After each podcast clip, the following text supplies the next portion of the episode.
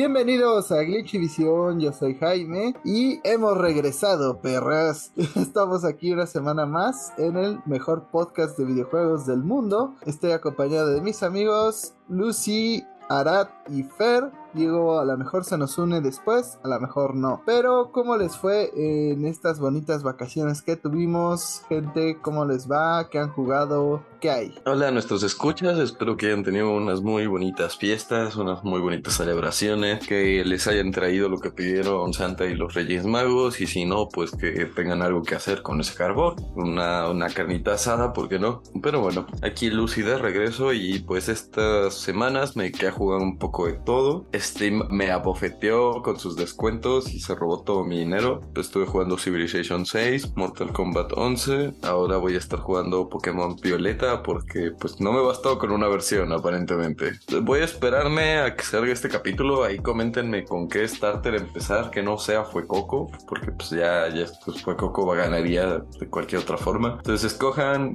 si empiezo con el gatito o el pato. Acabar es la opción, Lucy. El furro no debe prevalecer. Las dos cosas son bien furras. O sea, no hay diferencia. Pero Cuacabal es maravillosa. Arad, ¿qué jugaste estas dos semanitas? Estuve en mi humilde y hogar. Estuve jugando Pokémon Motomami Roja o Pokémon Scarlet. Ya lo terminé. Ya atrapé a todos los Paradox de esa versión. Pues ya hice lo que se tenía que hacer. Hice la raid del conejo malo. También lo atrapé. Quien no cree en la supremacía del perro pan. Lo siento, Jaime. La verdad es que fue difícil más que la de Charizard, diría yo. También jugué otras cosas. Desempolvé mi Nintendo 3DS para jugar The Legend of Zelda Ocarina of Time. Porque es un juego que compré. Lo dejé abandonado bastante tiempo. Por una simple razón. Pinche juego imbécil. ¿Por qué cuando guardas memoria no puedes regresar al mismo lugar donde guardaste memoria. ¿Por qué a huevo tengo que regresar al pinche bosque Kokiri? No mamen. El 3DS ya podías guardar y regresar al lugar donde guardaste. Que no mamen. Pinche juego imbécil, pero bueno. La Fuera de eso, no mames, no. Fuera de eso, pues sí me está gustando el juego. Como le dije a Jaime en su momento, pinche juego imbécil hace que me pique. Porque estuve jugando un buen rato. Y bueno, además de eso, estuve jugando un poco de Stardew Valley. Jugué un poco de Bayonetta y de Cuphead también. Sigo atorado en el pájaro. En el jefe que es un pájaro de Cuphead. Es un reloj cucu primero. Después es un pájaro. Bueno, el chiste es que sigo atoradísimo. Y fuera de ello, también empecé a jugar Pokémon Violet. Yo elegí al pato. Así es, soy Team Quaxley. Y ya voy por el titán del aire. Así que... mm, me cae muy bien el profesor Turo, espero que no le pase nada. Fer, ¿tú qué jugaste esta semana? Bueno, estas dos semanas. Primero que nada, un excelente 2023 a todos nuestros escuchas y como Bart en Los Simpsons, uff, que no jugué, que no hice. Acabé todas las side quests de God of War, los, los dos últimos enemigos que están bien perros. Empecé y acabé Deathloop. También agarré Gotham Knights, lo completé, ya llevaba bastante avanzado, ya nada más me enfoqué en la historia principal porque las side quests están de super hueva. Empecé a Playtale Requiem y High on Life y regresé con Returnal el día de hoy. Así que ya saben, ahí tienen varias recomendaciones de Fer. Salvo Gotham Knights, que ese sí está rarillo. A menos que sean muy fans de DC. Yo también acabé God of War Ragnarok. Y traté de platinarlo. Luego me di cuenta de que tenías que leer absolutamente todas las cosas que hay en el juego. Y dije a la verga con su platino. Además me faltaban dos cuervos que no tengo idea de dónde están. Y no me iba a poner a buscarlos. Entonces les dije ahí se quedan con su juego. Y ya hice lo que quería hacer. Estoy seguro que jefe que se desbloquea pues estará muy bonito. Pero... pero no lo voy a hacer. Acabé también Pokémon Scarlet. Muchos dicen que es la mejor historia de Pokémon. Hmm, cuestionable. la verdad es que yo no lo considero así. Sobre todo teniendo una de las peores campeonas de la franquicia. Esa mujer no sirve para una chingada. Güey, para mí, si es una de las mejores historias, no diría que es la mejor. Eso sí, hay muchas cosas que le quitan la inversión, los errores. El error más grande fue poner a Jita como campeona. El error más grande es la canción de Chiran al final. También. bueno, el chiste es que por culpa de los memes, no puedo dejar de ver a Jita como Bob Esponja largo cuando cuando va No va al a- baile. Al baile con Perlita. No, además también otro error grande de Pokémon Escarlata y, y Violeta es Nemona. Nemona no debió pasar. Mira, Nemona me cae mal, pero hasta ella tiene mejor equipo que Gita. Cualquiera, o sea, le puedes dar a un niño a escoger un equipo y lo haría más competitivo que Gita. Ya no, esos son todos los entrenadores ever. No, esta Iris, Monotipo dragón. Pero Iris tiene un equipo balanceado en negro 2 y blanco 2. A ver, punto es que la mayoría de los entrenadores tienden a tener Adler. equipos muy malos. Adler costaba trabajo. De hecho, de los equipos de, de la Escarlata y Violeta, la de la profesora de historia se me hace uno de los más variados que hay. De repente, si te agarra distraído o, o no prestando atención, sí te puede sacar un sustillo por ahí. Solo porque Igual que mi maestra de historia en la prepa. Pero también empecé Cuphead porque al parecer me odio. y sí me está costando trabajo la segunda isla. La primera no tanto, la pasé en un día. Y hoy llevo todo un día con el mismo jefe, con Doña Dulce. Te odio, Doña Dulce. Pero ahí le seguiremos haciendo a la luchita. La verdad está chido. Cómprense la edición en física. Está ahí más o menos barata y trae sus estampitas de regalo. Bueno, no estampitas, como cartitas de regalo y un certificado de qué número de copia te tocó. Está barata, pero en Amazon de Estados Unidos. También en México un tiempo estuvo en 900. O sea, hay que estar checando las ofertas. Ahí revisen y pues sí, sí vale la pena. Porque aparte ya trae el DLC incluido. Entonces aprovechen. Pero hablando del Nintendo Switch, vamos a la primera noticia del programa.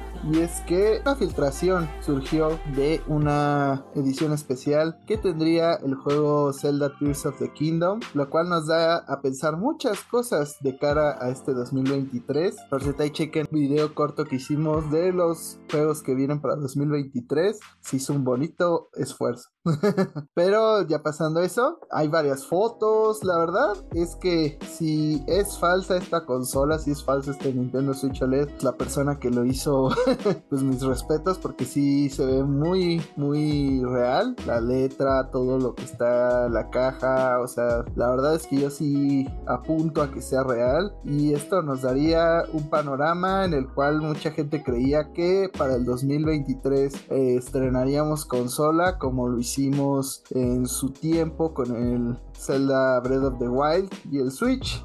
La verdad es que no creo que vayamos a tener una consola tan pronto, sobre todo pensando en que el Switch se sigue vendiendo y sobre todo las cuestiones de producción de la consola. Pero ustedes cómo ven esta situación? ¿Cuándo esperarían una sucesora de Nintendo Switch? Porque yo creo que si ya de plano antes de esto, cabe aclarar que también la gente de Digital Foundry indicó que no esperan una Nintendo Switch Pro ya en el horizonte porque habían escuchado cosas y visto cosas planeadas como para el Switch OLED y que se pospusieron. Entonces, según la información que ellos tienen, todo indicaría que la siguiente consola que tengamos de Nintendo sería una sucesora. Ahora, ¿tú qué piensas? Ojalá sea así, nada más para no tenerme que ver tentado comprar una revisión del Switch. Pero aparte también es lo más lógico. Digo, ya pasó bastante tiempo y un cambio de generación en el caso de Nintendo ya lo veo un poquito más cercano. Van a ser seis años este 2023 de que salió la Nintendo Switch. Entonces sí lo veo ya posible de que no, no de que salga este año, pero sí de que la veamos en un 2024. Quizá a finales de 2024 estemos viendo ya la sucesora de Nintendo Switch. Además, pues con toda esta información se menciona que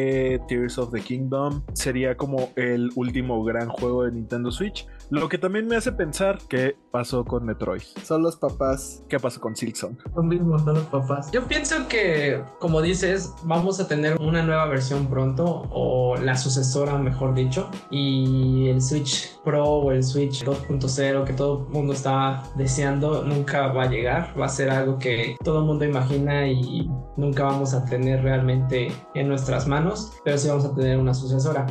En cuanto a esta edición de Tears of the Kingdom, sí la veo muy factible. Sabemos que ya han salido otras versiones, por decir la de Animal Crossing o la de Pokémon Escarlata y Púrpura. Y Zelda usualmente tienen sus versiones de consola especial, ¿no? El 3DS la tuvo, el 64 lo tuvo, creo que el Wii U también, con el- la versión de Wind Waker HD. Entonces no me sorprendería que esa filtración sí sea real y, y para mayo, que se sale el juego, veamos esta nueva edición OLED y sea lo último que veamos del Switch. Mis esperanzas es que así como han estado retrasando el juego de Metroid y ni siquiera han anunciado nada, de lo poco que se sabe es que Retro Studios sigue contratando gente para que siga trabajando sobre todo en cuestiones gráficas. Posiblemente Metroid Prime 4 salga para la sucesora. Pues sí, mira, la cuestión con la Switch Pro es, a nadie le importa realmente si es una Switch Pro o una siguiente generación, ¿no? O sea, al menos desde mi punto de vista, y es lo que yo le había dicho aquí a mis compañeros, pues lo que la gente quiere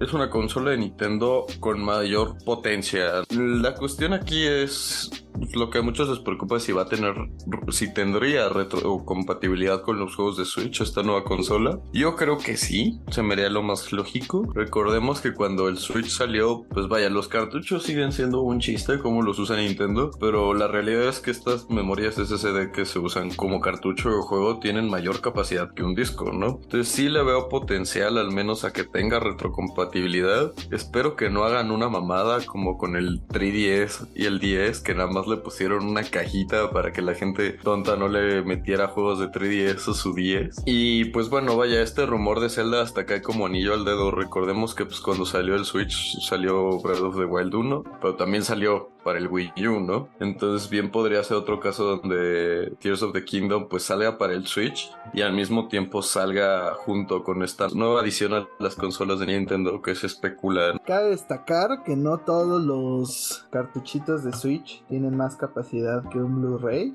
La mayoría, de hecho, no la tienen. o son muy caros. No, o sea, la cuestión es, los cartuchos tienen mayor potencial de capacidad que un disco. Que Nintendo los baratos es otra cosa. La mayoría de los que usan Nintendo Switch no llegan ni a los 32 gigas. Entonces, pues todavía no hemos visto como el mayor potencial de estos cartuchos. Eso es algo cierto. Y pues la verdad no son baratos. O sea, justamente muchos juegos se han pensado pues si sacar su juego todo en el cartucho justamente para ahorrarse dinero Rockstar que literal usan un cartucho como de 8 gigas y te ponen a descargar 120 Eh, también hay que tomar en cuenta que esto es como una retoma de la práctica Nintendo de cuando sacaba sus cartuchos de 64. Como eran los únicos que realmente hacían cartuchos de 64, pues tenías que pagarles a ellos una cuota y cierta cantidad de dinero por unidades para que hicieran tu juego en cartuchos, ¿no? Aquí es algo parecido, como Nintendo es el único que está usando juegos en memoria SSD, pues ellos son los que más o menos definen el precio de, de conversión y obviamente le sacan un porcentaje de dinero ellos. Sí, aparte de todo, pues sí le bajaron a lo que te cuesta el cartucho porque si no les hubiera pasado lo mismo que la 64, que la consola fue un fracaso porque pues nadie quería pagar eso y por eso Final Y nadie, Fantasy, nadie tenía tres brazos para ese control, ese fue el problema. y Final Fantasy por eso se fue a PlayStation porque los discos tenían mayor capacidad, una bonita lección de historia. Es muy cierto. O sea, si tenemos una, una sucesora o una nueva versión o una Pro, mientras mantengan el formato o te aseguren la retrocompatibilidad, es lo que importa. Pero lamentablemente sabemos que a Nintendo le vale muy poco la retrocompatibilidad. Los cambios que ha hecho entre formatos han sido muy drásticos. A diferencia de Xbox o de PlayStation, que usualmente tienden a buscar la retrocompatibilidad o tratar de mantener el mismo formato, Nintendo le vale. Nintendo no se toca el corazón con sus juegos retros ni para instalar la capacidad para que sus consolas puedan leer juegos antiguos. O sea, por algo te los vuelve a vender en la eShop y le va a valer y te los va a volver a vender. Entonces es lo único que a mí me preocuparía que Nintendo hiciera eso, nos la hiciera otra vez y nos sacara una híbrida con otro formato de cartuchos o de discos y que ya no sean compatibles con el Switch. Eso sí sería muy mal. Y señor Nintendo, usted es malvado. es lo que yo pienso también, que Nintendo, por otro lado, le gusta el dinero. Y de seguro ya vieron cuánto vendieron estos ports de Wii U y están diciendo, ¿y si lo hacemos otra vez? Hasta juegos de 40 dólares como Tropical Freeze te lo subieron a 60. Entonces, de que son capaces, son capaces. Y pues justamente esto es una práctica que Nintendo siempre ha tenido con sus consolas de casa. O sea, el 64 eran cartuchos, luego en el cubo teníamos los mini discos, luego en el Wii tuve unos discos normales, en el Wii U pues no hablamos del Wii Porque pues bueno, son una consola mediocre en cuestión de ventas. Tuvo juegos muy buenos, pero vaya, tuvieron que portearlos a Switch para que realmente triunfara. Y ahora otra vez vemos un cambio con el Switch, ¿no? A cartuchos. Y en cuestión de sus sistemas portátiles que tenían, pues sí les importaba la retrocompatibilidad. Pues en el Game Boy podías, en, bueno, el Game Boy Advance podías jugar todavía los de Game Boy Color, en el 10 podías jugar los de Game Boy, en el 10, en el 3DS los de 10 y así, ¿no? Entonces, pues es interesante ahora que se fusionaron estas dos ramas con casa y portátil. Estaría interesante ver esta nueva generación pues, cuál de las dos filosofías va a tomar. Bueno, en Wii, en Wii U todavía había retrocompatibilidad. No se habla de la Wii U, no, no. Y el Wii U tenía retrocompatibilidad y falló, falló miserablemente. ¿Tú crees que lo van a volver a hacer? Fue el 2014, fue.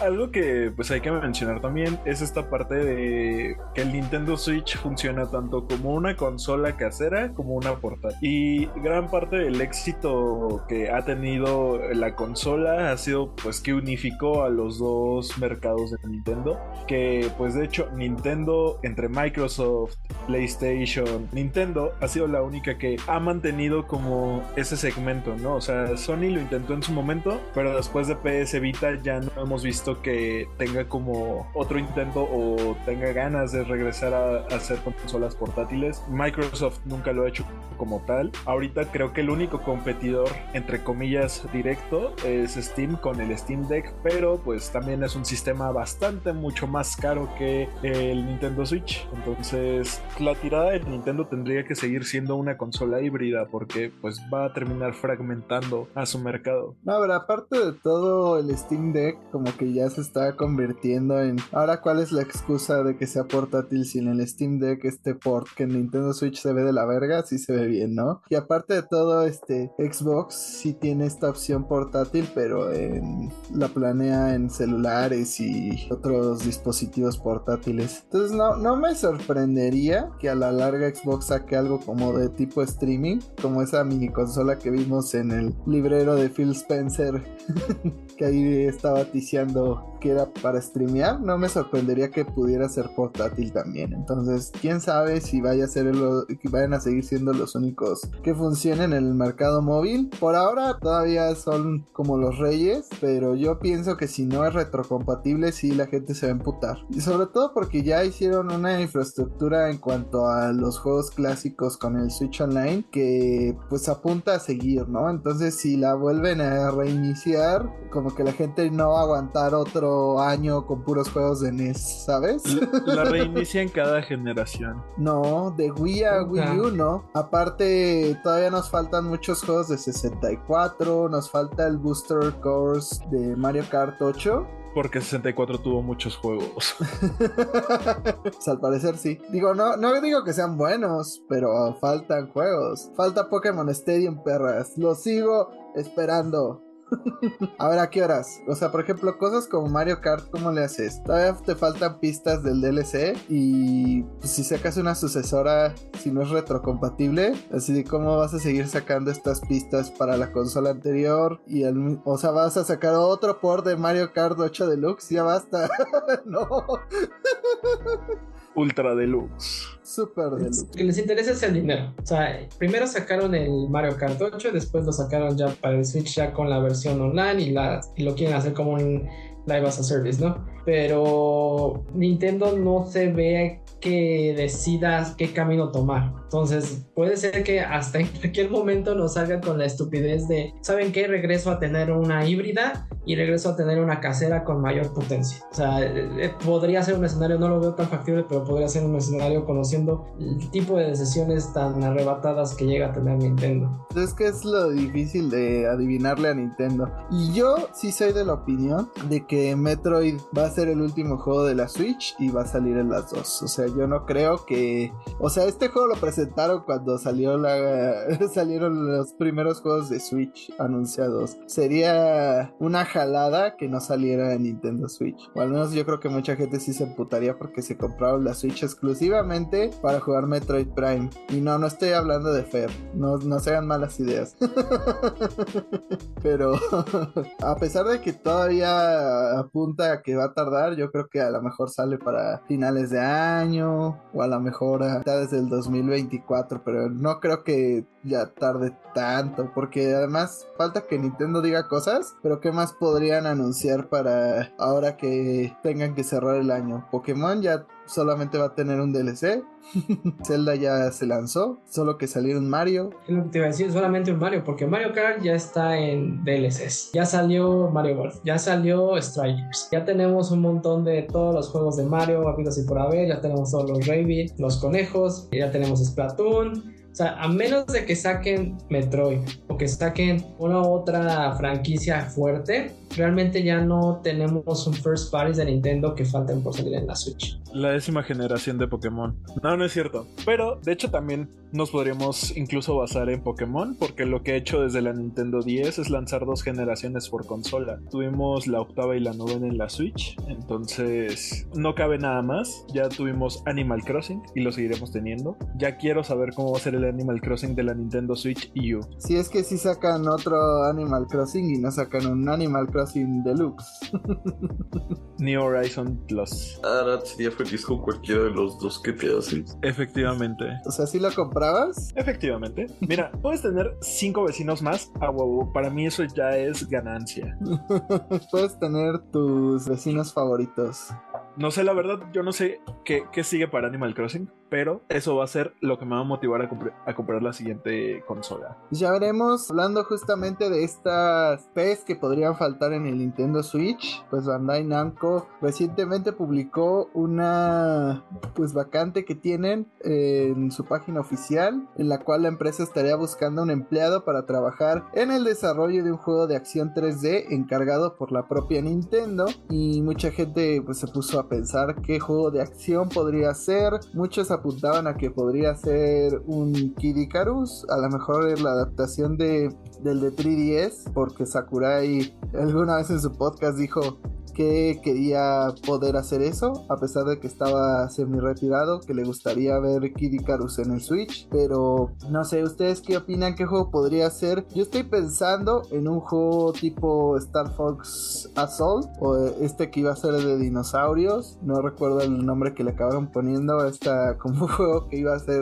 una skin, bueno, que solo fue una skin de, de Star Fox, pero que iba a ser un juego de dinosaurios hecho por Rare, y a la mera hora fue otra cosa, pero Creo que es Star Fox Adventures, justamente. Pero, ¿ustedes qué piensan que podría ser? Yo sí me voy también por Kid Icarus. Sobre todo, ya lo habíamos hablado en un podcast pasado. Y Sakurai seguramente ya está harto de su retiro y quiere volver a sentirse explotado y trabajar. Y no tenemos un Kid Icarus para la Switch. Justamente hablábamos de eso, ¿no? Que la Switch se presta muy bien. Inclusive si no es una nueva versión o una nueva historia de Kid Icarus, hacer un remake o traer, actualizar algún juego pasado, inclusive los de las portátiles, yo creo que sería el, el camino que van a tomar. O a lo mejor un spin-off de Zelda, quién sabe. Como que hay bastantes proyectos tirados que podrían ser. ¿Acaso dijiste Wind Waker? O sea, Wind Waker estaría maravilloso, pero no creo que sea lo que están haciendo.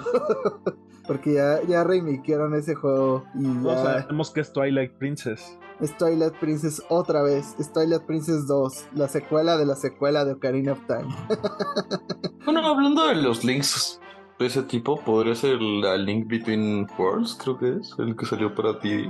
El de 3DS, sí, es la Link Between Worlds. Podría el ser problema de esos, El problema de esos es que tienen algunas funcionalidades que tendrían que cambiar bastante, sobre todo por cómo se jugaban con la portátil, que no se podrían en el Switch, o serían un poquito complicados en el Switch. Eso no los detuvo para el... Ah, ¿Cómo se llamaba este juego que, que intentó ser bien emo de adolescentes? End World with You. Gracias. pero salió bien culero. Pero no luce tubo. Pero está bien culero. Pero el 2 está chido, jueguelo. Yo tratando de que no muera la franquicia. Bandai fueron los que desarrollaron Detective Pikachu. Mm, no, no dudaría que puede que hayan ayudado, pero no creo.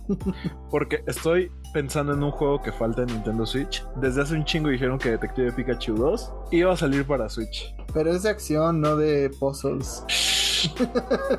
Ni Puede tener tanta acción como ellos quieran en esta secuela. Yo sigo esperando el port de Detective Pikachu 1 que dijeron que iba a salir en Switch. Desde hace como 3 años y estoy así de. Se acaba el tiempo, Nintendo.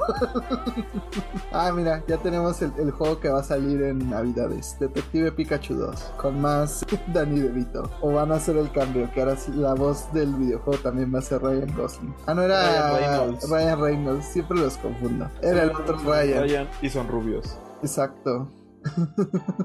y te hacen cuestionar tu sexualidad. Digo, ¿qué? más allá de temas escabrosos, vamos a la siguiente nota con más temas escabrosos porque, pues ya saben. Tenemos siempre el clásico pleito entre Microsoft y PlayStation que nunca se acaba. Esta vez Microsoft aseguró que Sony está bloqueando que juegos de su plataforma o que juegos third party pudieran llegar a Xbox. Pero principalmente apuntó a Bloodborne, Final Fantasy o Silent Hill 2, los cuales en el caso de Final Fantasy y Silent Hill, pues se había comentado que la exclusividad sería temporal, pero Xbox está diciendo otra cosa en esta ocasión. Y es que en un documento emitido por Microsoft a la CMA, que es la, esta comisión que estaba impidiendo la compra de Activision, pues la agencia reguladora de competencia del Reino Unido, Xbox dijo que Sony obliga a terceros a firmar exclusividades, no solo para que lleven sus juegos a PlayStation, sino también para que a Xbox lo dejen fuera de los planes de lanzamiento. Y pues realmente ellos ponen de ejemplo estos tres títulos. Pero habría que descartar uno para empezar. Y es que Bloodborne pues, lo hizo Japan Studios, un estudio interno de PlayStation. Entonces, eso es imposible en colaboración con From Software. Entonces, habría que aclararle a nuestros amigos de Microsoft que ese juego es imposible que llegue a Xbox por estos motivos. Es como si quisiéramos tener Bayonetta 3 en otras consolas. Digo, estaría padre para que no se viera tan mal, pero no se puede. Pero yo apunto más a que otra vez está jugando con la ignorancia que podrían tener estas comisiones o personas del mainstream sobre cómo funcionan estas exclusivas. Pero ustedes qué opinan? ¿Piensan que esto es estrategia de Microsoft? ¿Piensan que es verdad que Silent Hill 2 y Final Fantasy 16 y Final Fantasy 7 Remake nunca llegarán a Xbox? Realmente no se sabe porque lo único que vimos en el caso de Silent Hill 2 es que estará disponible en otras plataformas en un lapso de 12 meses, es decir, después de su lanzamiento al año estará disponible en otras consolas, plataformas. Sin embargo, no se anunciaron cuáles, Es obvio que es la de versión de Nintendo Switch. obviamente.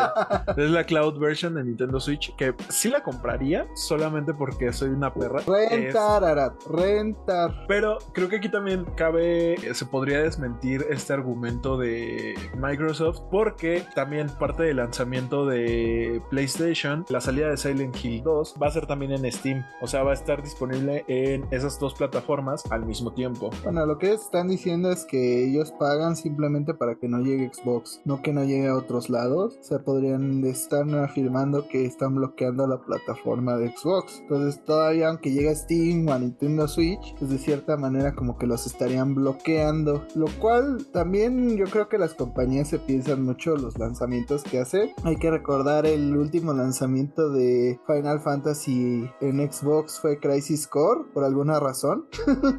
y el Final Fantasy VII Remake aún no llega. No sé si es porque pues las ventas de juegos japoneses en Xbox pues realmente es mínima. O sea, yo te podría decir que pues son muy pocas las personas que jugaron Crisis Core en Xbox en comparación a las que lo jugaron en Nintendo Switch o PlayStation. Creo que también eso juega un factor importante, sobre todo por la gente que asocia qué tipo de juegos con qué consola, ¿no? O sea, creo que en el caso de Silent Hill nuevamente lo relacionan con PlayStation porque desde el nacimiento, bueno, Silent Hill 1 fue exclusivo de la PlayStation original. A partir de Silent Hill 2, pues sí salieron también para consolas de Microsoft. Y pues bueno, también los fans de Final Fantasy y este tipo de juegos asocian más ese género con PlayStation. Y ahora que lo mencionas, eh, en el caso de Kingdom Hearts, también primero salió en PlayStation y mucho tiempo después salió para Xbox. Bueno, no tantísimo tiempo después, pero sí tardó un tiempo en salir para la consola de Microsoft. Y aún así, la mayoría de la gente que conoces o que te habla de Kingdom Hearts nunca lo ha hecho en un Xbox, o sea, siempre juega en un PlayStation. Y siento que es más como por qué o quién asocias con cada plataforma. ¿Con qué vibra me asocias? Basta, morras blancas, deténganse. Pero hablando de morras blancas, Lucy, ¿tú qué opinas? pues que justamente es un tema complicado, porque por ejemplo, hablando de, Bloodborne, en teoría lo puedes jugar en una computadora, ¿no? O sea, las condiciones es que vives en Europa y contrates el Play Now, creo que es el servicio que tenía en donde estaba antes. Lo que creo que quiere decir Microsoft es justamente que no quieren sacar estos juegos a la venta en, en las consolas de Xbox, a pesar de que esto podría significar una ganancia económica para PlayStation, considerando que serían más ventas del juego. Pero pues es darle otra plataforma, ¿no? Y perder esa exclusividad que es lo que mantiene a PlayStation a flote. además el principal objetivo de Xbox, como yo lo interpreto, es decir que Final Fantasy, Silent Hill 2 y demás son equivalentes a las IPs que PlayStation está llorando que va a perder. Y pues no, para nada son las ventas iguales. Entonces, a pesar de todo, no se compara las ventas posibles de Final Fantasy VII Remake o de Nier Automata del mucho tiempo que se tardó en llegar o de otros juegos que pues PlayStation pide la exclusividad temporal o a perpetuidad. O sea, por más que haya Lucis que comprarían una plataforma solo para jugar Bloodborne, pues a final de cuentas no se compara con la cantidad de gente que solo quiere jugar Call of Duty y otras cosas, ¿no? Entonces no es igual. Eh, mira, por primera vez no te puedo decir nada, porque sí, sí compraría un sistema nuevo solo por Bloodborne. Digo, ya lo tuve, gracias Jaime, gracias a ti, pues pude jugar Bloodborne. Pero recordáis a la gente que el Play 4 que tengo no es mío y el Bloodborne que tengo no es mío. Y ahora sí le compré el DLC. O sea, sí hay juegos que tienen ese poder sobre un nicho de gente, pero vaya, o sea, es un argumento muy ridículo de parte de Xbox considerando la cantidad de base de juegos que tiene, ¿no? Mira, cuando han anunciaron Silent Hills y que iba a salir para PlayStation 4. En ese momento, esa fue mi única motivación para conseguir un PlayStation 4. Al final terminaron cancelando ese juego y conseguí un PlayStation 4 mucho tiempo después. Se lo aplicaron como a Fer con Metroid Prime.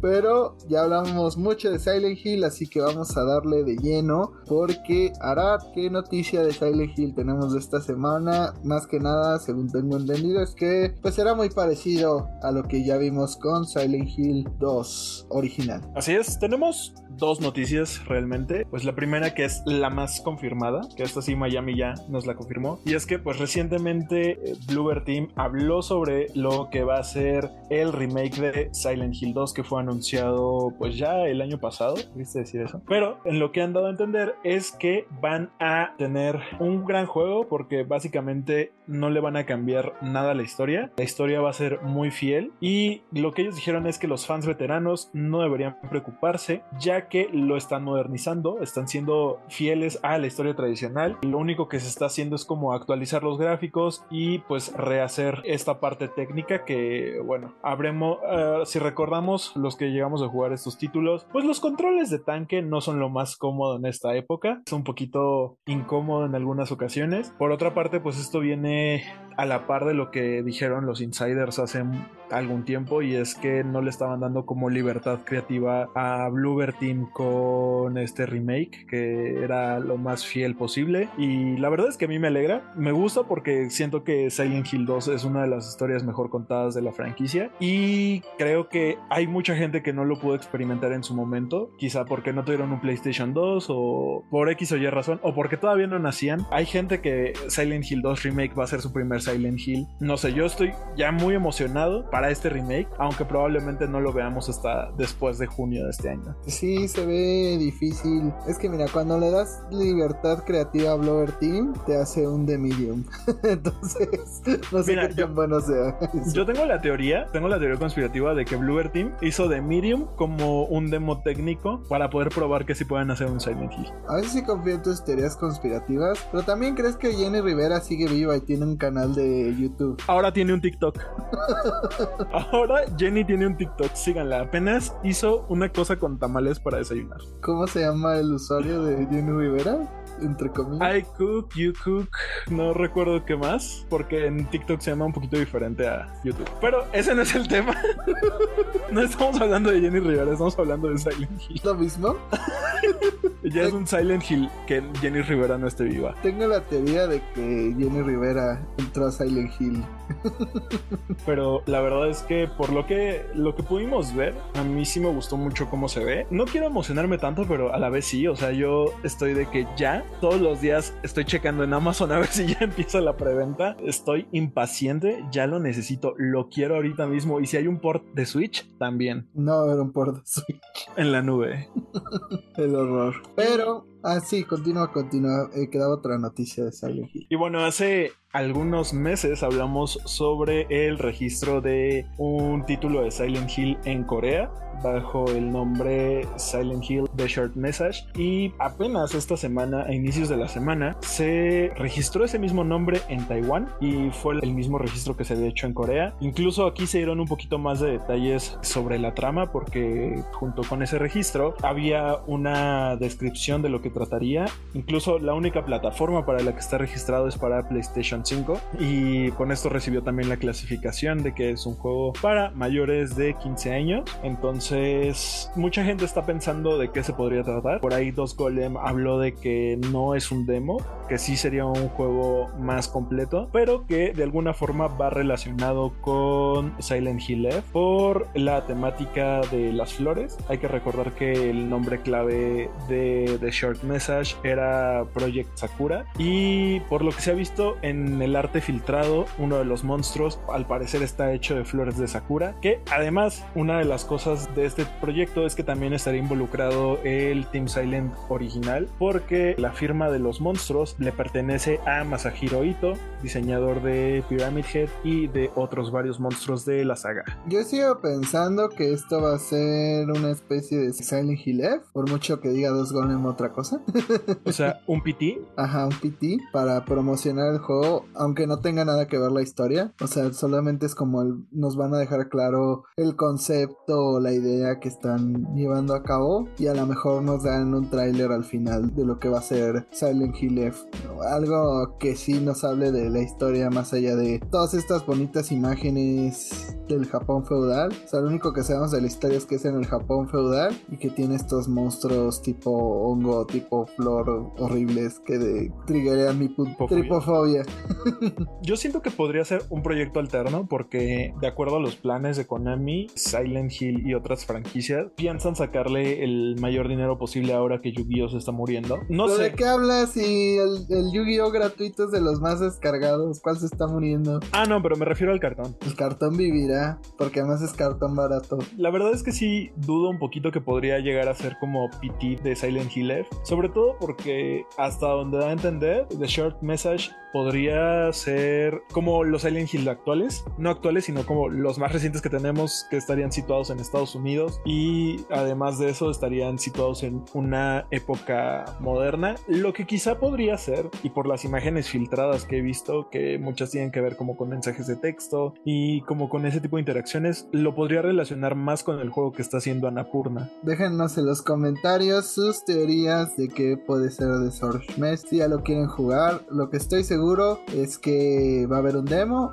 y va a ser exclusivo para Play 5. Estoy segurísimo de eso. y que Xbox va a chillar al respecto. Como PT. El pequeño mensaje, y es un directo donde solo dicen, se retrasó, perdón, bye.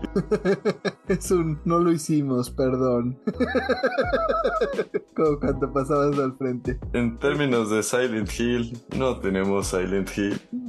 Van a salir y nos van a decir, ¿se acuerdan de Metroid Prime 4? Hicimos un Metroid Prime 4. También díganos si están esperando Metroid y sufren en silencio como Fer. y ya que estamos ahí, si están esperando Silson, díganlo. O sea, sabemos que no va a llegar, pero pueden decirlo. No, Silson ya, acuérdate que salió en el directo de Xbox de 3 y ellos dijeron que eso tenía que ver con los lanzamientos del próximo año. O sea, de que sale este año, sale este año. Entonces, ahí estaremos viendo Silson seguramente día 1 en Game Pass. ¿Y Detective Pikachu 2? Ese ya valió madre. Igual que el port de Detective Pikachu, ¿no?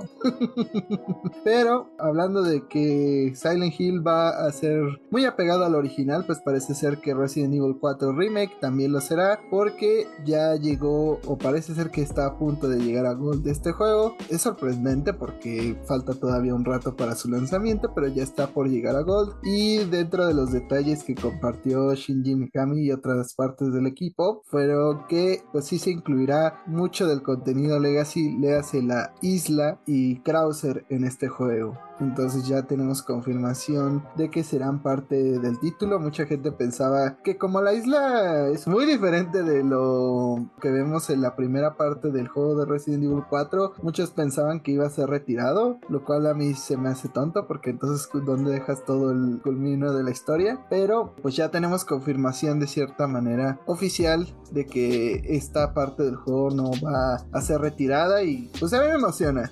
Mientras más se parezca al original mejor. O sea, sé que va por un mood más de terror, un poco más difícil, porque Resident Evil 4, por más que lo jugaras en difícil, pues nunca fue un juego que te dejara sin balas y con pocos recursos. Entonces, yo solo ya lo quiero jugar y espero que tenga más de estos elementos originales. Yo creo que así como tú piensas, el juego es, es muy bueno como está y se agradece que no le quieran cambiar mucho y que solamente hagan remasterizaciones o cambios en cuanto a gameplay y gráficas pero en mi caso yo sí creo que deberían de pulir los sistemas como por decir los de Ashley, que realmente eran muy mal ayudante, es donde hacía nada más que gritar y dejarse atrapar. Entonces yo creo que sí podrían aprender un poquito de otros juegos y ahí modificar lo que pueda hacer Ashley. Si acaso no hacerla que combata y dispare, sí que te dé ayuda, sí que te esté dando misiones tipo Bioshock o algo así. Y hay una parte en la mansión de Salazar donde sí se me hizo un poquito tedioso el juego.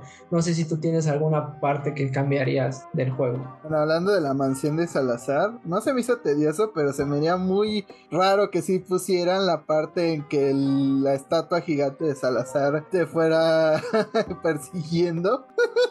Digo, estaría muy culero, pero a la vez chido que lo dejaran, porque ver eso en el engine actual pues, estaría bien cagado. Pero pues sí hay partes de la isla que sí digo, ay, ah". o sea, cuando llegas y está el tipo de la metralleta y todo eso, como que se rompe un poco el mood. Yo le pondría un poco más de survival horror en esa parte. Y los trailers ya nos han dado pistas de que Ashley no va a ser tan inútil como en el otro juego. Simplemente tiene el arma de Leon en una parte del trailer. Eso quiere decir que a lo mejor puedes dar un arma o algo para defenderse. O a lo mejor se la roba a Leon. Pero de todas maneras, yo siento que va a tener un papel más protagónico y útil. No, otra vez Shiva, no. Tú vas a acabar mi munición, ¿verdad? Pinche Ashley pendeja. Yo les quería preguntar a ustedes que son más fan de Resident Evil que yo. ¿Les gustaría que aplicaran un Final Fantasy VII? O sea, que de repente vas así, siguiendo la historia, todo cuadra, todo es igual que el anterior y ¡pum! De repente te cambian todo, ¿no? Nueva historia, mismo concepto, una nueva historia en ese universo. ¿Les gustaría o prefieren que se apeguen? Creo que es tarde para decir spoilers, pero spoilers.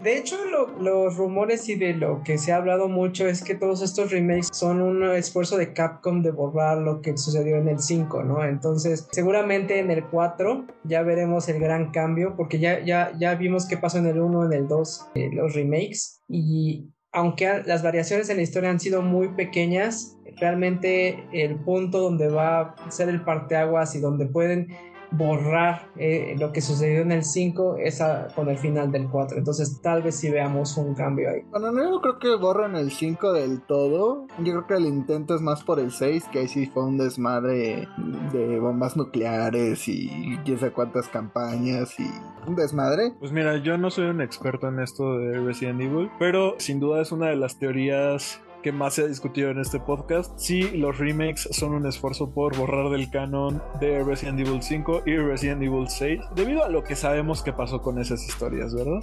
o sea, yo siento que de cierta manera tiene que haber otro juego, o sea, tiene que haber, no sé si un remake del 5, pero tiene que haber algo en medio que junte todo esto de por qué este Chris está en la B o algo así, o con esta agencia que, spoilers, al final de Village descubre que también tenía cosas turbias y pues sus esfuerzos por combatir el bioterrorismo y obviamente como Wesker muere, o sea, hay cosas que se tienen que explicar que sin esos juegos no, no tienen lógica, ¿no? Entonces... Un hechicero lo hizo.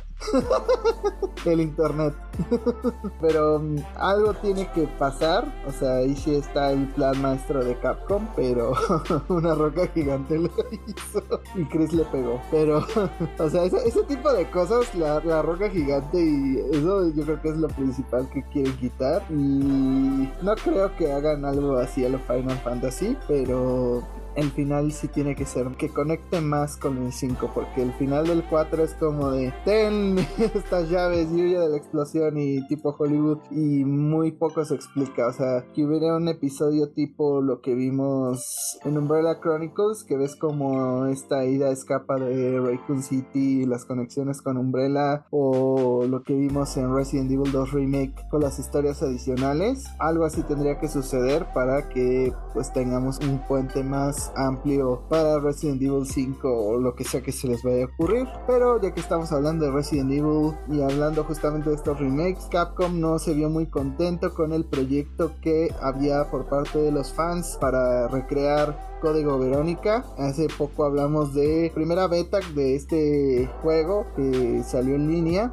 que recogía muchos de los elementos previos a Resident Evil 2 y demás, y que conectaba de cierta manera todo el universo de Resident Evil. Pero parte de lo que dije fue eso, que solamente tomaron assets de los juegos de los remakes originales y los pusieron y trataron de hacer su propio juego. Y esa fue la queja de Capcom, que pues están usando su propiedad intelectual para modificarla y hacer su propio remake. Por lo tanto, pues están demandando y solicitaron que se baje este remake. Aparte de que estaban utilizando el mismo motor gráfico, pues el 90% de todo eso era propiedad de Capcom. Y además creo que también había un conflicto por la imagen de algunos actores pues que prestaron su cara para hacer el modelado de los personajes. Entonces también por esa parte había conflicto legal. Pues sí estos contratos son muy específicos así de yo voy a salir en tal juego y puedes usar mi cara para todo este juego y spin-offs y demás que saques de este juego pero no para proyectos de fans y muchos pensaron ah lo están bajando porque van a hacer el remake de Código Verónica y pues yo los quiero bajar de su globo tristemente y decirles que no, solamente están protegiendo su propiedad intelectual. Como dice Jaime, esto no quiere decir nada ah, en cuestión de desarrollo, pero pues sí significa algo para las compañías ver el interés de la gente en algún producto y pues puede que viendo la recepción de este juego se lo piensen, pero como dice Jaime, no promete nada. La gente a veces que hemos visto esto suceder con compañías, o sea, si me dieran un centavo por cada fanmade project remake que ha hecho la gente de un juego de Nintendo, que luego llegan los abogados de Nintendo a sus puertas y a cobrarse sus pies, pues vaya, sería millonaria. Sería dueña de Nintendo. Creo que en el caso de Capcom no es tan así. O sea, en esta ocasión sí fue por el hecho de que utilizaron propiedad intelectual suya, en este caso assets, eh, el motor gráfico y la imagen de estos actores, porque también hubo un caso con fans que estuvieron creando el remake de Resident Evil 2 antes antes de que saliera Resident Evil 2. Y en esta ocasión Capcom no hizo nada, o sea, realmente los felicitó y los invitó incluso a participar en el proyecto de Resident Evil 2 para que junto con ellos vieran los avances y tuvieran como esta retroalimentación. Y además de eso, a estos fans les ayudó para financiar su propio juego, que realmente no fue muy popular, pero vamos, se hizo algo. Les dijeron te felicito que bien actúas. Yo creo que pues no fue tan popular porque el remake fue muy aceptado, o sea, es como muy difícil quejarte de este juego. A mí me encanta el 2 remake, entonces pues, No, pero sacaron otro juego, o sea, estos Ah. fans que estaban desarrollando el remake y sacaron otro juego ya con ayuda de Capcom. lástima. Pero seamos honestos, Capcom nos ha, bueno, al menos a los fans de Resident Evil, nos ha cumplido cada maldito capricho que les hemos puesto, cada cosa que les hemos pedido. Ni siquiera se había anunciado oficialmente el remake de Resident Evil 4 y ya estábamos mamando porque obviamente todo lo que se filtra de Capcom casi casi cierto porque no tienen una seguridad adecuada, pero esa es otra historia y ya sabíamos que lo estaba trabajando el mismo equipo que estaba haciendo Resident Evil 3 Remake, que no nos gustó a la mayoría. A mí sí, 2-3, pero obviamente no era el trato que quería que tuviera el 4. Y entonces estuvimos chillando y chillando para que lo hiciera el equipo principal y lo logramos. De un juego que todavía no se había anunciado. Entonces si Capcom nos lo pensara dar o tuviera alguna duda de lanzarlo o no, ya lo hubiera hecho. Entonces siento que es un proyecto que tienen totalmente descartado, que por alguna razón no quieren hacer, tal vez para pues no afectar la imagen de Resident Evil 3 Remake o tal vez porque lo consideran un spin-off. Por hueva. No, por hueva, pues, no, no, no hemos, hemos tenido casi lanzamientos por año de, de Resident Evil, ya parece Pokémon. Entonces, yo creo que lo consideran como un spin-off y por eso no, no han querido tocarlo. O de alguna manera no les ayuda en la continuidad de la historia que ellos tienen pensados. Entonces, creo que pues no se va a dar, lastimosamente, porque muchos adoran el juego. Digo, al menos deberían negociar con Sony para que lo pudiéramos tener en este PlayStation Plus Premium y que hubiera algo que jugar, ¿verdad? Pero hablando de remakes, hay un rumor sobre que Atlus estaría pensando en trabajar en el remake de Persona 3 y que estaría en camino. Según los rumores de Game Rant, Atlus estaría trabajando según varios expertos. Afirman que este sería una combinación de Persona Fest y Persona 3 Portable y que estos juegos ayudaron a construir una audiencia más occidental hacia la saga Persona. Yo sigo pensando que es más exclusivamente Persona 5, pero pues cada quien puede pensar lo que quiera.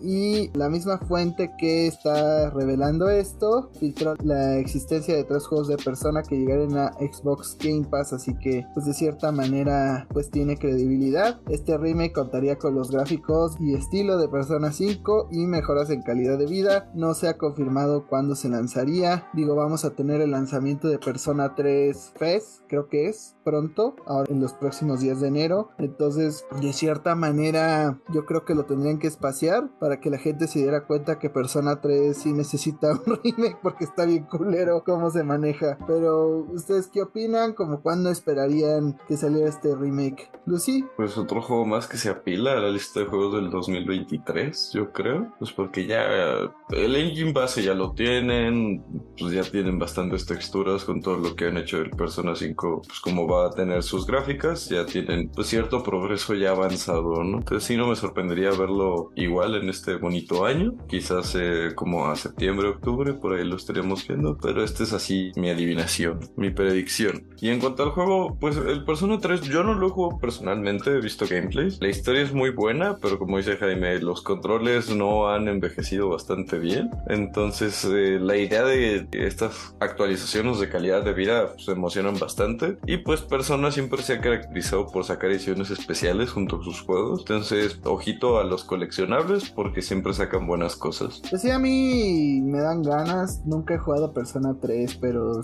principalmente he escuchado que hay muchas cosas de calidad de vida, que el juego original nace bien, de balanceos, de cómo se hacen las dungeons y demás, y cómo tienes que lidiar con el tiempo. Entonces, sí, el remake ojalá tenga muchas mejoras de calidad de vida y sobre todo, pues algo cambie la historia para que valga la pena. Pero ya hablamos un poquito de PlayStation Plus, vamos a darles la bonita lista mensual que siempre les hacemos conocer de títulos que se añaden a esta bonita plataforma. Antes que nada, quiero darle la bienvenida a Diego, que sí alcanzó a unírsenos. Diego, saluda a la gente. Hola, Diego.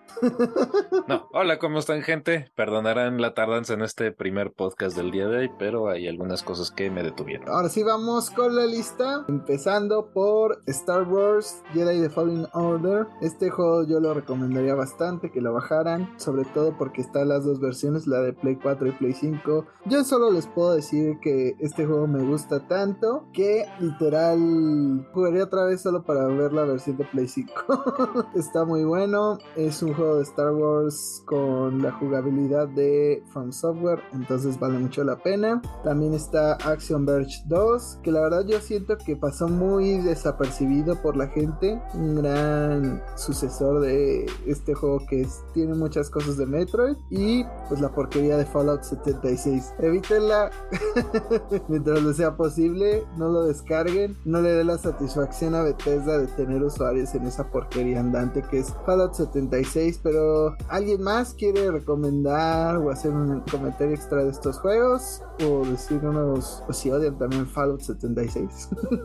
no Fallout 76. Fallout 76 apesta, es un pésimo juego que está súper bugueado y es fácilmente el peor de los Fallout. Pues básicamente voy a hacer eco de Jaime. Descarguen Jedi Fallen Order. Jugué Action Verge 1, desafortunadamente no he jugado el 2, entonces no les puedo dar mi opinión al respecto. Pero Jedi Fallen Order sí es una joya, maravilla de juego. Es fácilmente el mejor juego de Star Wars que hemos tenido en los últimos 20 años y se los recomiendo ampliamente. Justamente yo les iba a recomendar Action Verge 2. El juego está muy bueno, un look retro. Sí, como me dijo algún amigo, soy, soy la luz de la que le gustan los juegos que se ven viejitos pero no son viejitos. Y este es uno de ellos. Pues denle un chance, es como un plataforma, está entretenido, shooter también. Y pues si les gusta la onda retro, se van a entretener mucho. Pero hablando de cosas de Fallout que a lo mejor ustedes no quieren evitar, Fer, cuéntanos. Hay buenas noticias con respecto a la franquicia, lo cual es raro.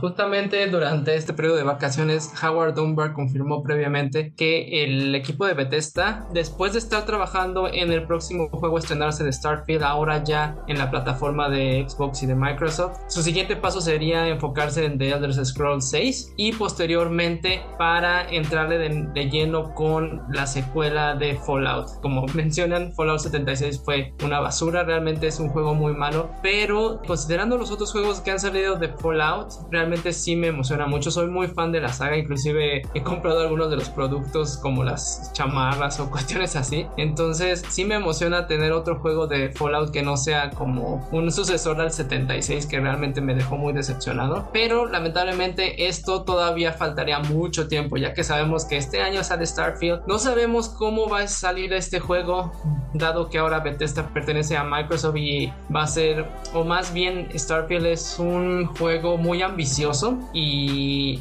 esperemos que no caiga en los mismos errores que otros juegos similares. Y después de Elder Scrolls 6 no que sabemos que es igual de pesado en cuanto a narrativa. Es son juegos muy largos son juegos que requieren mucho tiempo de desarrollo para que funcionen bien. Entonces si a eso le sumamos que después darían a producción para empezar a trabajar en el próximo Fallout 5. Realmente estaríamos viendo esto hasta dentro de unos, ¿qué les gusta? Unos 10 años. Entonces realmente sí faltaría bastante para poder ver algo más. Es el problema de este tipo de estudios que se toman su tiempo, que por un lado está bien porque ah, nos han dado buenos títulos, por decir los de Elder Scrolls o los anteriores Fallouts, son bastante interesantes. Pero al menos tenemos buenas noticias para los fans de Fallout. Para los fans de, Elder Scrolls, ¿hay algo? ¿Alguna migaja, señor? No estudiamos hartos de Skyrim. Por favor, señor, ya denos algo más. Pero sí, justamente en 76 dejó a muchos fans con muy mal sabor de boca. Esto puso en perspectiva otra vez los juegos de Fallout. Ya ven que existe este bonito Fallout New Vegas, que no es precisamente de Bethesda, es de,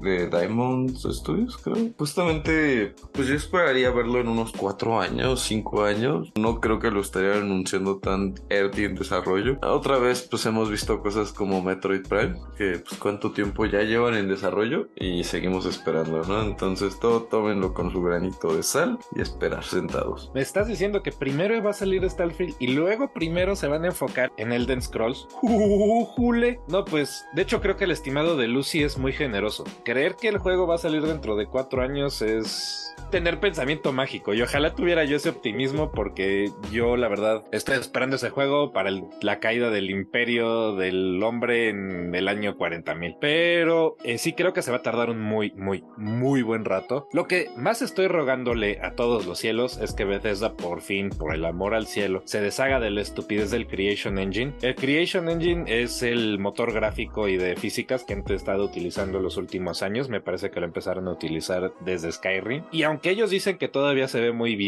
y que le pueden meter detalle y todo lo demás, el motor gráfico definitivamente ya empezó a mostrar su edad, ya no se ve bien. Y la cantidad de bugs en los juegos recientes muestra todavía más lo mal que este motor funciona, sobre todo hoy en día y para las consolas más actuales. Entonces, les pido por favor que si quieren tómense su tiempo para sacar Elder Scrolls Fallout, pero por el amor a Dios desarrollen un nuevo motor gráfico y de físicas porque en verdad lo necesito. Todavía se ve bien el engine. ¿No vieron el trailer de Lo pestazo. Lo pestazo en el espejo. Todavía me veo bien. Ah, contexto, López Tarso es un actor muy viejo de México.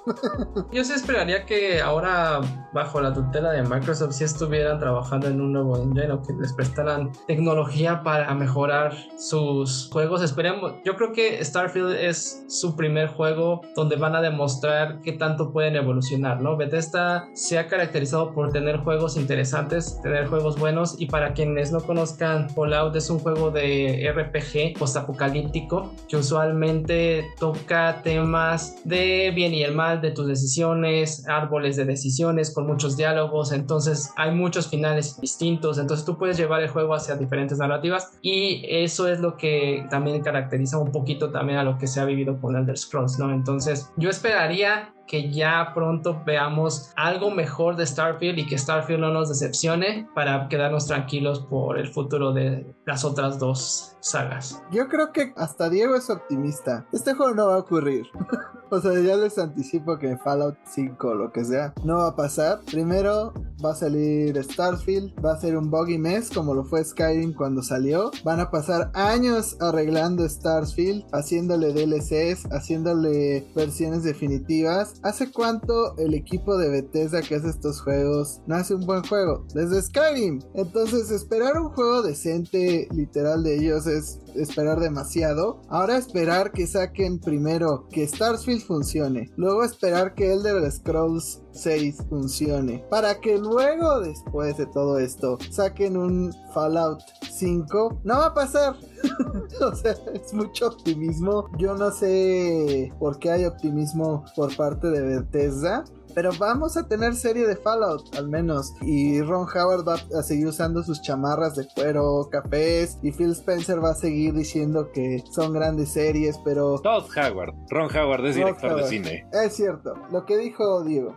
Pero el punto es que no sé de dónde ven todo esto. O sea, a lo mejor ustedes vienen de la época del Xbox 360 o del Play 3, donde Bethesda sí hacía buenos juegos. Pero yo todo el Play 4 y en el Xbox One no he visto que hagan un buen juego. Entonces no espero que Starfield funcione, que no necesite actualizaciones, que no les coma todo su tiempo en hacer nuevas versiones, nuevos parches, así como le pasó a Skyrim que tuvieron que haber como 10.000 versiones para que el juego funcionara en un punto como debía de funcionar. Es que no son bugs, son features. Muy distinto. Que el caballo se contorsione y vuele es parte del juego, es inmersivo. Y fuera de eso, pues mira, Arada está aquí, Silent Hill regresó. O sea, nunca digas nunca, pero siempre espera sentada. O sea, esa es la moraleja de la historia. Pero hasta Silent Hill lo van a hacer otras personas. Aquí los van a hacer los mismos imbéciles que hicieron Fallout 76 con el mismo engine roto de mierda que se ve horrible y los Ah, se dije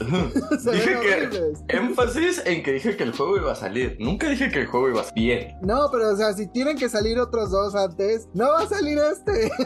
no va a ocurrir. No hay futuro en el que Fallout 5 funcione. No va a pasar. No hay futuro, el cielo se cae. Antes nos van a comer los reptiles o yo qué sé. Bajarán los hombres langosta del cielo y nos comerán a todos. Exacto. Eso es una película de terror como los 60, ¿no? Yo me acuerdo de los hombres langosta de South Park. Yo estaba hablando de District 9, pero pues allá cada quien. Pero bueno, cada quien con sus ondas. Lo que sí va a tener un remake. Y muchos juegos de Sony van a tener un remake antes que Fallout tenga Fallout 5. Y es que al parecer sigue esta tendencia en los medios y de los rumores y de las informaciones de que sí vamos a tener un remake de Horizon Zero Dawn. No me pregunten por qué, pero parece ser que eso sí va a ocurrir, ya que el periodista Colin Moriarty comentó en el podcast Last Stand Media que ha escuchado este rumor y él dijo estamos asumiendo que Guerrilla hace el remake de Horizon, o sea, ya se sabe que habrá un remake de Horizon. Si es real, lo que he escuchado es que lo está haciendo otro equipo. O sea, no solamente va a haber un remake, no lo va a hacer Guerrilla Games porque están bastante ocupados pues haciendo The Burning Shores, que es este DLC de Horizon Forbidden West y aparte esta experiencia virtual de Horizon Zero Dawn y aparte están haciendo consulta para la serie de Horizon Zero Dawn. Entonces, están muy ocupados, seguramente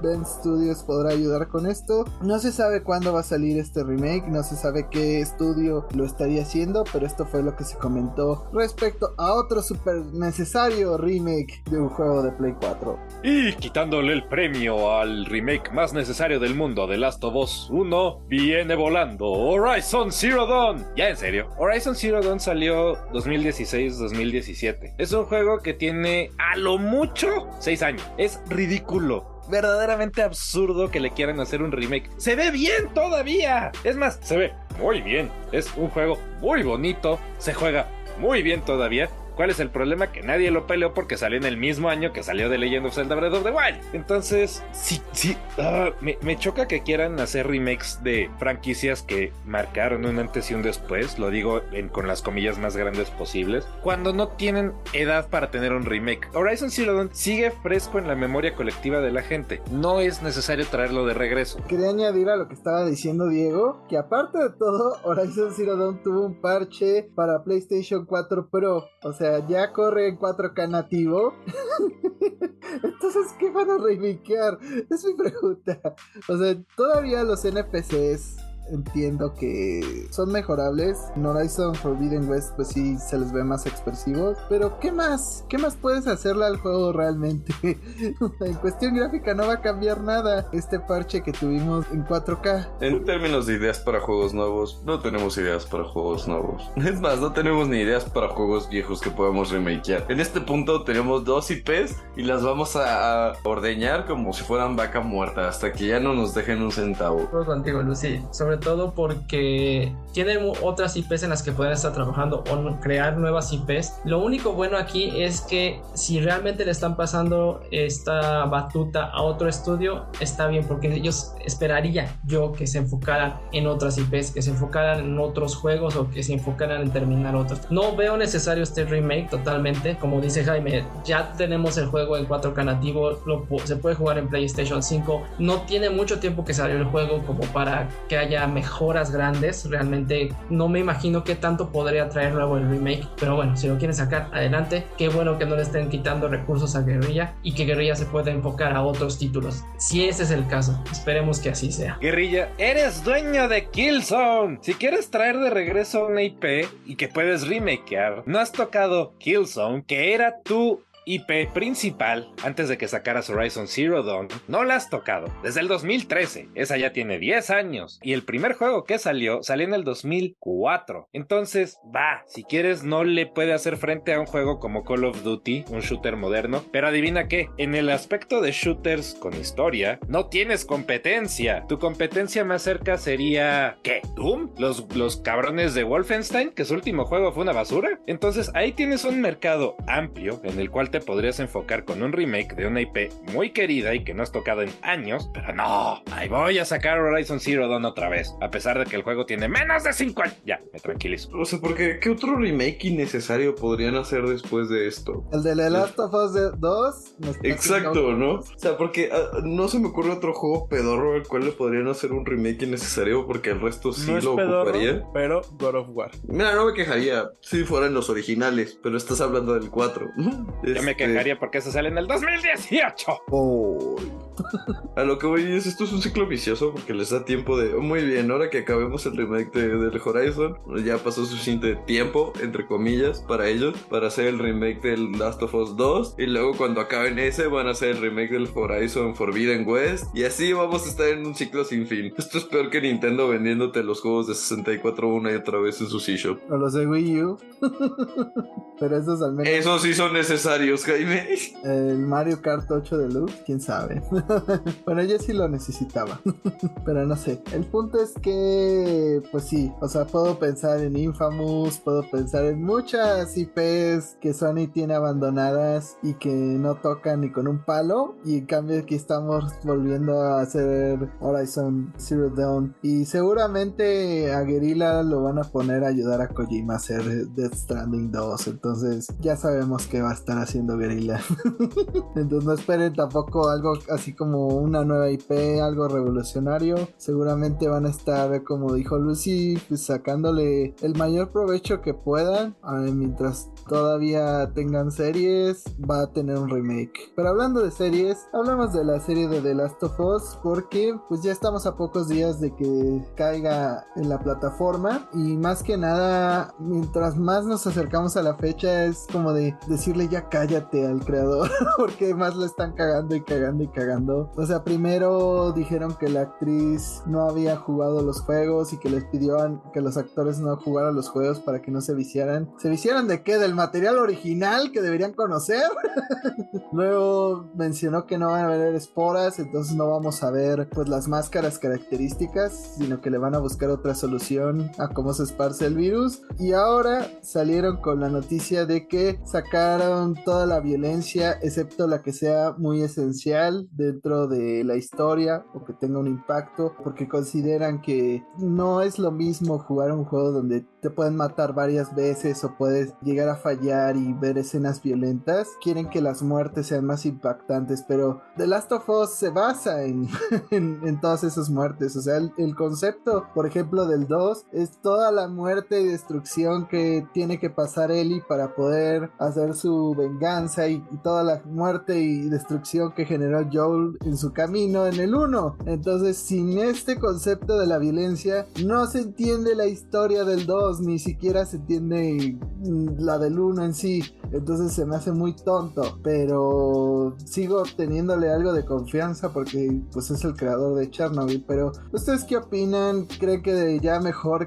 no diga más hasta que salga la serie? Confirmaron que la primera temporada va a cubrir todo la parte 1, el juego 1, y que ya confirmaron la segunda temporada que va a cubrir los eventos de la parte 2. Entonces quiere decir que seguramente van a comprimir todo en los pocos 8 o 10 capítulos, no sé cuántos están programados, para que sean, veamos toda la aventura del primer juego en esos capítulos, ¿no? Que sabemos que los primeros van a durar más de 50 minutos, pero los otros ya sabemos que los van cortando, ya no, ya no van siendo tan largos. Remake de The Last of Us 2 confirmado para cuando salga la segunda temporada de la serie. Creo que eso sí me parece una decisión un poco controversial, sobre todo porque la diferencia de tiempo entre The Last of Us y The Last of Us 2 es notoria en cuanto a apariencia física, sobre todo de los protagonistas. Además, siento que pues el uno tiene como para mínimo dos temporadas y no sé, o sea, siento que comprimirlo en una serie de 8 o 10 capítulos sí va a ser difícil, al menos que quieran en algún punto aplicar la de Game of Thrones y empezar a sacar este, temporadas, aunque todavía no haya como un material en el que basarse, porque se tardan años haciendo un libro y en este caso se tardan años haciendo un juego. Entonces, a menos que The Last of Us 3 esté inminentemente cerca, y con eso quiero decir tres años, siento que sí, a menos que hagan eso o que dividan el segundo juego en dos temporadas, sería difícil saber por dónde va a ir la serie. Pues como dices, ¿no? O sea, a mí lo único que me, me genera conflicto es lo de las esporas. Siento que es algo como pues bastante clave en toda la historia, inclusive en el aspecto visual. Recordemos que después de The Last of Us, los zombies se volvieron una cosa de esporas, ¿no? Antes era un- una infección rara o un virus. Golpeamos a Resident Evil del virus T y sus consecuencias con los zombies en, la, en su representación. Pero después de Last of Pues, se pusieron de moda estos zombies por esporas, ¿no? Son zombies tipo Cordyceps. Y siento que es parte importante de la escena de la caracterización del mundo, como para que lo dejes de fuera. Por eso el que quite pues la violencia innecesaria, pues siento que se presta a que sean momentos mucho más tensos en cuestión de que pues cuando hayan confrontaciones realmente vas a sentir el estrés de que algo puede salir mal por justamente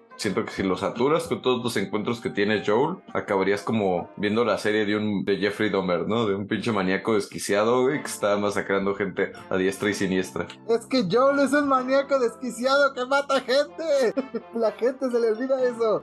Lo- eso de que quieran suprimir el juego uno completo en una temporada se me hace muy mala idea, va. Pero si hay alguien que lo puede lograr es el creador de Chernobyl. O sea, logró resumir una catástrofe nuclear en cinco episodios. Lo que me preocupa es, número uno, lo de las esporas, como ya lo dijo Lucy. No voy a ahondar más en eso. Ella tiene toda la razón. Pero aparte es que tanto el, el escritor fue como de, ah, sí, vamos a reducir la violencia innecesaria porque ver esta muerte va a tener impacto, no como ver píxeles muriendo en una pantalla. Noticia de último segundo, güey. De todas maneras vamos a ver píxeles muriéndose en una pantalla. Y no es como que, ah, sí, por supuesto, todo el mundo sabe que cuando matas al actor en la serie, el actor en verdad se murió, ¿no? Me están diciendo que no. Y aparte Neil Druckmann, Neil Druckmann, el cabrón que escribió los dos de Last of Us, sale a decir, esta es la mejor adaptación de videojuegos y va a romper la maldición. La maldición ya está rota, idiota. O sea, ¿cuántos, ¿cuántas buenas adaptaciones no hemos tenido en los años? Arcane, Cyberpunk Edge Runners, Sonic the Hedgehog, The Witcher hasta cierto punto, si lo quieres ver así. O sea, Detective Pikachu. Detective Pikachu. No los creadores minimizando su propio material fuente. ¿Cuál es su maldito problema? Podemos abandonar de una vez este maldito concepto de que los videojuegos son infantiles y no reflejan absolutamente nada. La muerte de un personaje partió a toda la fanaticada de The Last of Us en dos por la manera en la cual lo realizaron. Hay gente a la que le importan esos pixeles más de lo que le importaría cualquier actor representándolos. Entonces, esta mendiga narrativa de, oh sí, sí, venimos a revolucionar el arte y nuestra adaptación va a ser bien chida. Güey, súbete en el corcel que quieras, súbete en tu montañita de tierra que quieras para sentirte importante, pero de todas maneras lo que estás tratando de hacer es adaptar la historia de un videojuego y no la vas a lograr. Las me parece por lo menos curioso o gracioso que se lo, lo están diciendo de Last of Us, un juego que cambió cómo se narran las historias en los videojuegos, que mucha gente que no juega videojuegos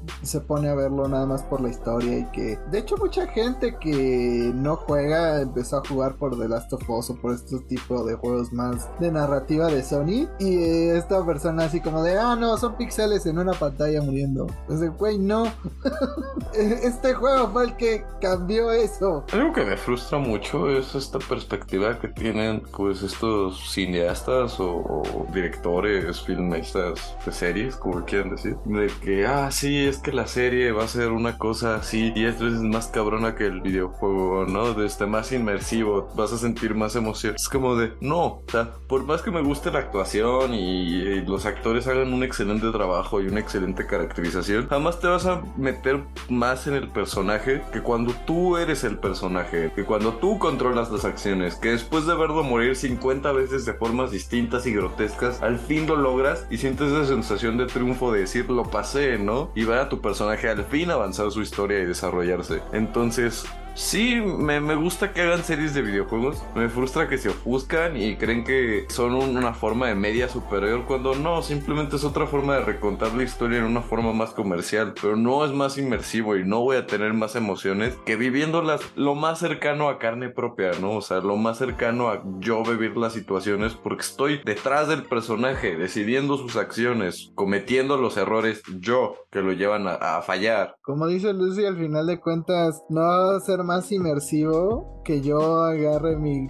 o sea, el mismo control del Play 5, por ejemplo. Puedes sentir la manita de Faye cuando se la da a Kratos y, y le tengo que hacer así y de repente oigo el ronroneo del gato de Stray y cosas así. Son cosas que el medio de los videojuegos te puede dar o que de repente le tengas que cambiar el mando para pelear con Psycho Mantis. O sea, son cosas del medio de los videojuegos que nunca vas a tener en una serie ni te van a meter tanto en una experiencia. Entonces es imposible. Por poner un ejemplo, pues nada que ver, pero medio pedorro, pero algo que ver. Hace pues no mucho que Fer y yo fuimos al, al EGC, pues tuvimos este como duelo virtual en VR y les voy a decir, sentí más adrenalina en esos 10 minutos de estarme moviendo en un corredor virtual tratando de dispararle a mi amigo que en cualquier película de acción que haya visto en los últimos 5 años, ¿no? Entonces, sí realmente el potencial que tienen los videojuegos para hacerte sentir que estás ahí es, yo siento que mucho mayor al de una serie o una película.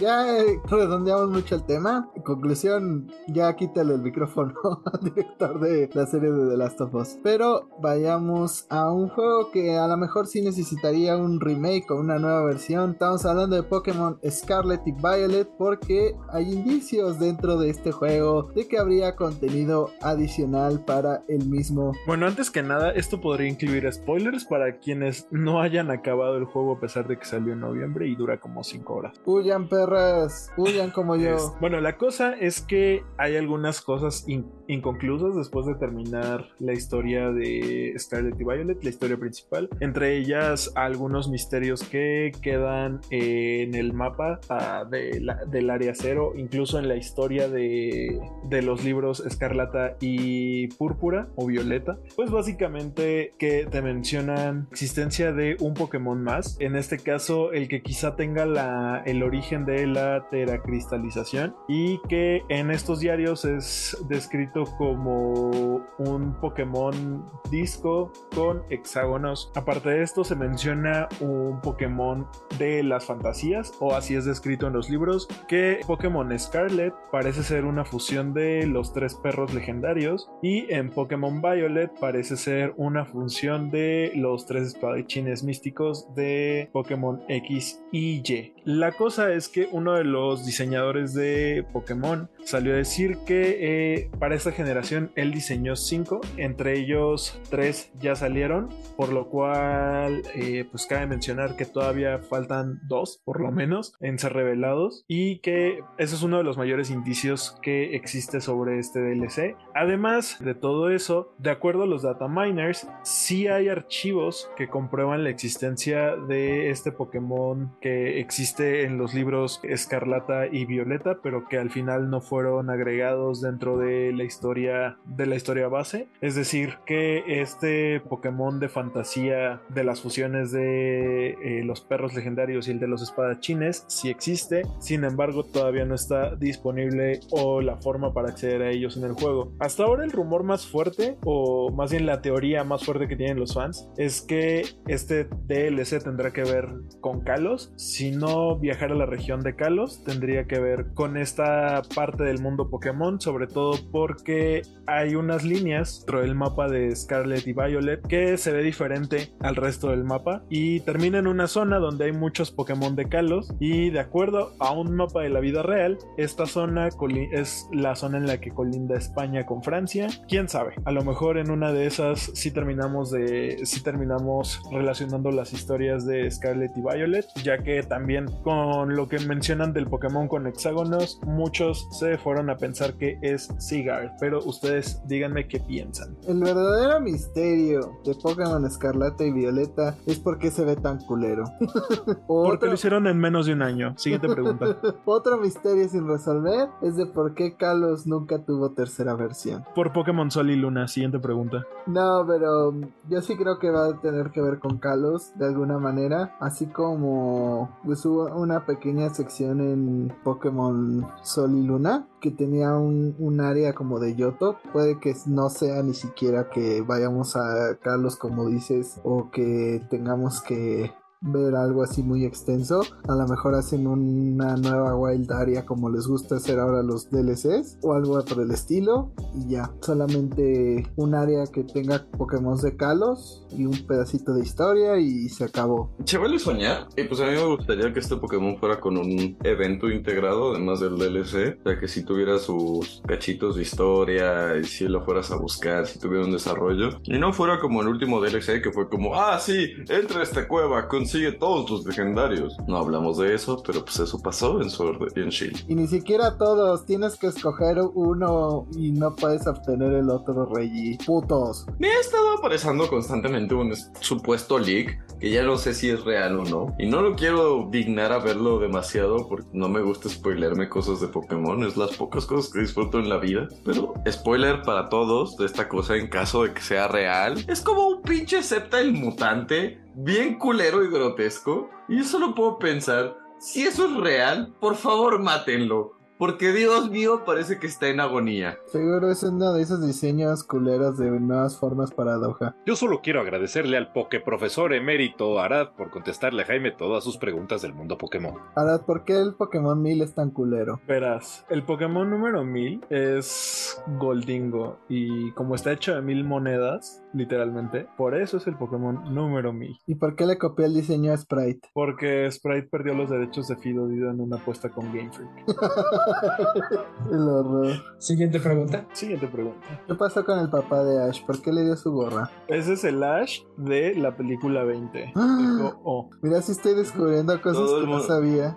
Todo el mundo sabe que el papá de Ash es Ash cuando viaja al pasado con Celebi. Y no hablamos de eso porque para eso tenemos Volver al Futuro. La verdad. Todos sabemos que el papá de Ash es Mr. Mime. No, no la verdadera. Man. La verdadera pregunta sobre este DLC es: ¿cuántas formas de Charizard vamos a tener? ¿Cuántas formas paradoja del pasado va a haber? ¿Cuántas formas paradojas del futuro va a haber? Espero que no muchas. Te juro, vuelvo a ver una nueva forma de Charizard y acompaño a Arad personalmente a ir a golpear a todos de Game Freak. Porque él ya está harto de canto y yo ya estoy harto de Charizard. Si sale una forma paradoja padre, Fer, necesitamos ese peluche.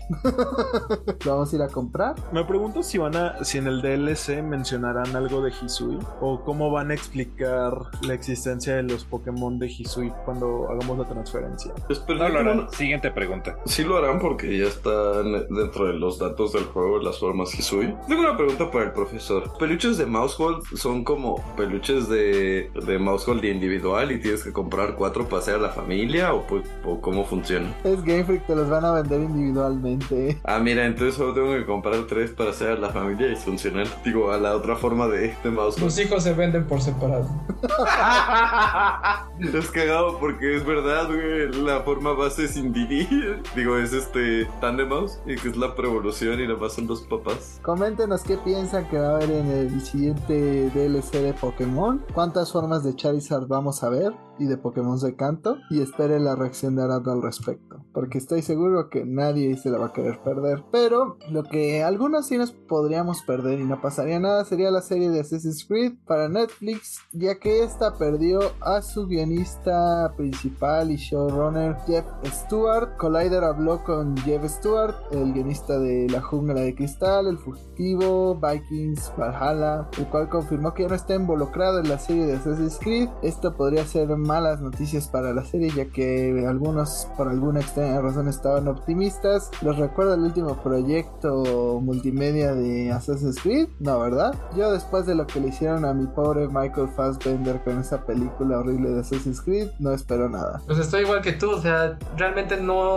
no creo que esta, vaya, esta serie vaya por buen camino. Lamentablemente la película fue muy mala y parece ser que estos cambios podrían afectar de la misma manera. Mencionó el director, bueno, el showrunner Jeff Stewart, que principalmente se dieron estas decisiones por el cambio de ejecutivos y su traslado de Los Ángeles a Londres y que por agendas a él ya no le convenía. Esperemos que nada más sea por eso y no cuestiones creativas. De lo que él ha trabajado, Vikings Valhalla es es buena, no es así la super serie, pero sí tiene sus momentos buenos. Entonces sí esperaría que se adaptaran cuestiones que toma esa, esa saga y esa serie, eh, cómo lo manejan en Assassin's Creed, ¿no? Mientras se alejen de lo que hicieron con las películas, con, con la única película y se apega un poquito más a los juegos y a la visión, yo creo que podrían tener una, un tiro de suerte, pero realmente no espero que Assassin's Creed sea una serie que pegue mucho, simplemente por el tipo de de historia y de narrativa, yo creo que sería un poquito difícil atrapar a los, este, a los no fans sobre el concepto de cómo gira alrededor de el Animus, cómo, eh, cuál es el objetivo de, de, Abstergo, de estas dos organizaciones. No hay mucha fe. Ya Diego descargó su ira con, con una adaptación cinematográfica, así que lo dejaremos por aquí. Estoy en cooldown, ahorita no puedo. Grité mucho la nota pasado. Tengan por seguro que tampoco tiene esperanzas para esta cosa. para lo que sí hay mucha esperanza por parte de la prensa es para Fire Emblem Engage, ya que salieron las primeras impresiones de lo que tengo entendido son los primeros ocho capítulos del juego, o sea, bastante tiempo y la mayoría de la prensa especializada se ha visto contenta con los cambios, como que se menciona que vamos a regresar mucho al esquema tradicional de Fire, Fire Emblem, vamos a abandonar un poquito lo visto en Tree Houses, es curioso porque es Engage y das anillos, pero por lo que se ha descrito no hay sistema de parejas, no puedes hacer a tus como en otros juegos o juntar a tus personajes, lo cual está pues mal, porque pues, es quitarle cosas a los jugadores. A mí no me afecta demasiado, pero tampoco me gusta mucho. Han cambiado también el sistema clásico de triangular de cómo funciona de los arqueros, le ganan a los a las cosas voladoras y así.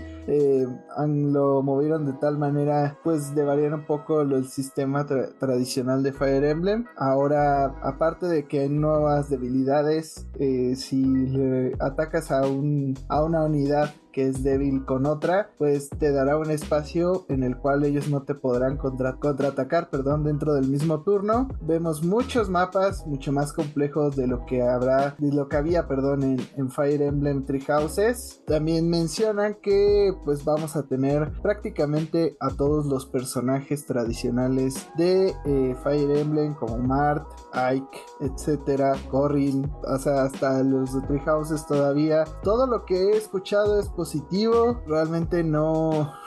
Nadie está diciendo como, ah, no me gusta esto, no me gusta el otro. Entonces, vaya. Hasta con Tree Houses no veía tanto optimismo, Diego. Me da gusto que Fire Emblem esté de regreso y esté de regreso con fuerza. Yo soy muy fan de la saga. Bueno, el primero que jugué fue Awakening y me enamoré de Awakening. Ya de ahí jugué Fates, que no es tan bueno. Jugué los de GameCube, los Radiants, que son un poco tediosos, pero la jugabilidad es muy buena. Bueno, no son tediosos, son lentos. Y pues por supuesto, Tree Houses que es una maravilla y una joya de juego. No te preocupes por el sistema de parejas, seguramente ahí está. Ese no lo van a quitar, ese está en pie desde el primer juego. Lo de los hijos está en pie desde Genealogy of the Holy War, que es técnicamente como el cuarto juego que salió, pero es como el segundo propiamente lanzado. Pero ese sí entra y sale de la saga. Ese a lo mejor no está, y si no está, no importa. Desafortunadamente este juego no está en mi lista de prioridades precisamente por todos los pesos pesados que se nos vienen en los próximos meses y necesito ahorrar dinero, pero no crean que por eso no lo voy a jugar. Definitivamente tengo muchas ganas de jugarlo, eh, me encanta la saga. Digo, a la prensa especializada siempre hay que tomarla con un poquito de cuidado porque son capaces de lanzar la queja de mucha agua en cualquier momento y ponerle 7 al juego. Te estoy viendo a ti, IGN, pero Fire Emblem casi nunca ha decepcionado. Creo que la única vez que en verdad metió un poquito la pata fue en Fates. Y definitivamente todos los nuevos conceptos que han lanzado anteriormente se ven interesantes. Me da gusto ver el regreso del triángulo de armas. Le da un muy lindo sentido de estrategia al juego. Y no me esperen jugándolo pronto. No duden que llegará tarde o temprano a mis manos. Eh, una aclaración rápida antes. Este, no va a volver lo de los hijos, principalmente porque hay un nuevo sistema en el cual, pues con los anillitos invocas a estos héroes. Y si tienes dos héroes que son afines en el presente y, de los que se invocan con los anillitos, forman un nuevo ser, el cual es un nuevo héroe como que tiene las características de los dos, que sería como suplantar a los hijos, que es una manera y heredan características estadísticas. Entonces, es algo que se puede usar limitadamente entonces también tiene, le mete más estrategia al juego. Lucy. Es un mutante. Porque además sería demasiado cansado para los desarrolladores tener que diseñar un hijo para cada posible combinación de personajes cuando la fusión de atributos pues siento que es un poco más limitada en esa cuestión porque como dices tienes que tienen que tener afinidad para poder fusionarse y tener características de ambos visualmente quién sabe cómo se ve con esa fusión entonces sí creo que es un sistema un poco más fácil considerando que vamos a, a tener a todos estos personajes icónicos regresando con este sistema de invocación que gacha, ¿no? Estás insinuando que pueden meterle características de gacha y de repente consigas nuevos héroes para invocar en un DLC horrible en el cual sea aleatorio cuál te sale. Fire Emblem Heroes es una cosa. Pero hay una cosa que se debe quedar en celulares. Oh boy. El horror. Por favor, Nintendo. Don't. Ya vi tu mano maligna. Quítala de ahí. No hagas tus cochinadas. Eso en Pokémon nada más. Pero volviendo a sistemas cochinos de pues todo el mundo ha abandonado el blockchain, las monedas virtuales y demás. Es algo Square Enix. Square Enix sigue muy clavado en que esto es el futuro y al parecer no se van a bajar. Pero Diego, cuéntanos, ahora que dijeron nuestros amigos de Square Enix, sobre todo pensando ya declaraciones anteriores que habían hecho al respecto. Claro que sí. Pues bueno, ¿se acuerdan que el año pasado salió el presidente de Square Enix a decir, eh, estamos bien trepados en esto de los blockchains y de los NFTs y creemos que son el futuro y que no sé qué tanta estupidez dijo? Bueno, pues el hombrecito está de regreso y llegó enojado, perras, porque básicamente en su comunicado eh, oficial de principio de año, el hombre pues básicamente dijo que siguen bien clavados en esto de los NFTs, como ya dijo Jaime, y que es más, creen que esta pequeña caída del mercado va a funcionar a favor de sus planes, lo cual me dejó con una expresión con cara de what, como dicen los anuncios. Recordemos que inclusive se vendieron estudios, los estudios occidentales de Square Enix eh, los vendió, vendió Eidos Entertainment y otro estudio que no recuerdo su nombre, que son dueños de IPs como Tomb Raider y otras cositas. Los vendió por una cantidad absurda, muy barata, y todo para poder mandar ese dinero a la inversión de los de su juego de criptomonedas y NFTs y demás, de Chainblock básicamente. El presidente dice que sigue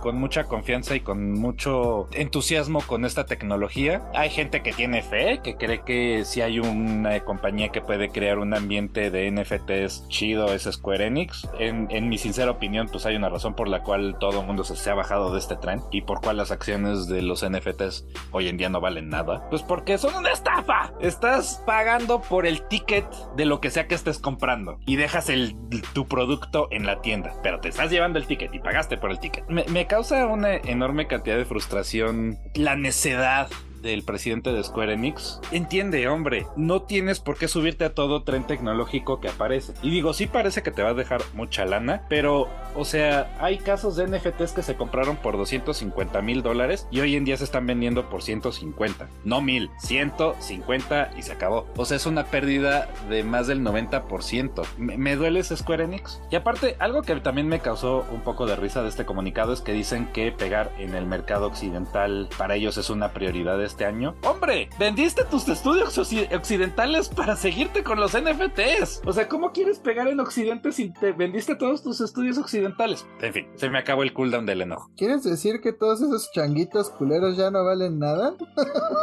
Querían hacer una película y creo que ya no la van a poder hacer porque al protagonista le robaron su NFT, entonces ya los derechos no son suyos. Lo chango culero la película. ¿Qué opino? Que no lo hagan, porque aún si le saliera muy bien, porque Square Enix tiene como este, o sea, no, no hacen cosas a medias. O les queda muy chingón un juego o está bien culero. O sea, no hay, hay de dos, no hay punto intermedio con Square Enix. Entonces, si quieren hacer un juego basado en mecánicas de NFTs o, o en que consumas NFTs, yo creo que tiende más a que vaya muy culero. no, no sé por qué me da esa impresión. Y con respecto a lo del mercado occidental, pues solo se me ocurre que japoneses piensan que, que los RPGs de acción son más occidentales y por eso piensan que Final Fantasy XVI va a funcionar con la gente occidental más que con los orientales. Es mi impresión, sobre todo porque la ambientación de Final Fantasy XVI es más occidental, más de estos Final Fantasy que pegaron más de este lado del charco. Entonces es lo único, el único proyecto de Square Enix que no es profundamente japonés, porque hasta es- estos Pixel Remasters, cuando los anunciaron para consolas, los anunciaron un domingo en la tarde, claramente en horario japonés, y se agotaron en Japón las versiones físicas. Entonces, no creo que haya otro proyecto que tengan a, corto o largo plazo enfocado al occidente, no sé. La verdad es que, por favor, para Square Enix, para, antes eras chévere. Pero, igual que nuestras esperanzas en Square Enix, este podcast ya se terminó. Muchas gracias por habernos acompañado, oír todos los enojos de Diego. Coméntenos qué opinan de los diferentes temas que hemos puesto sobre la mesa, qué les enojó más